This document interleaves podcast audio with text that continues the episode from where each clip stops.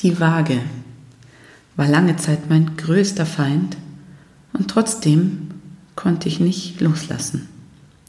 Jeden Morgen habe ich mich auf diese Waage gestellt und habe mich von ihr beeinflussen lassen.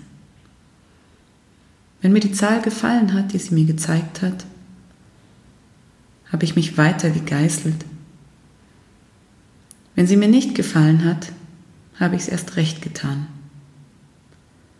Die Waage war verantwortlich für meine Stimmung,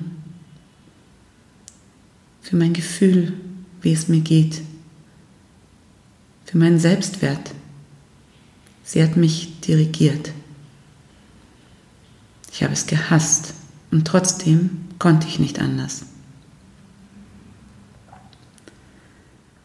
Das wurde erst anders, als ich gelernt habe, mich anzunehmen als ich verstanden habe, dass das Gewicht nicht alles ist.